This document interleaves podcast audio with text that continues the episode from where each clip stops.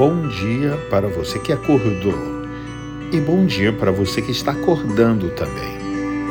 Nós, judeus, temos um hábito que toda vez que abrimos nossos olhos pela manhã, agradecer ao Eterno pela oportunidade, pela dádiva de mais um dia de vida. Porque pense bem, poderíamos não ter acordado, mas fomos agraciados por mais um dia de fôlego de vida. Hoje pode ser diferente de ontem.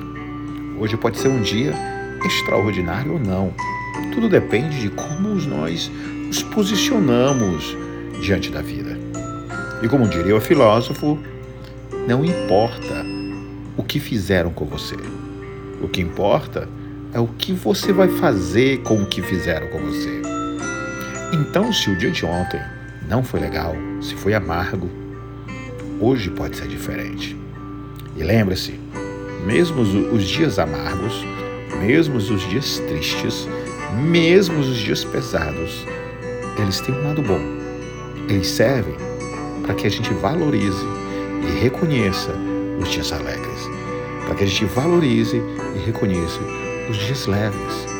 Então, hoje é um novo dia. Hoje é uma nova vida. Tenha um bom dia até a próxima e tchau.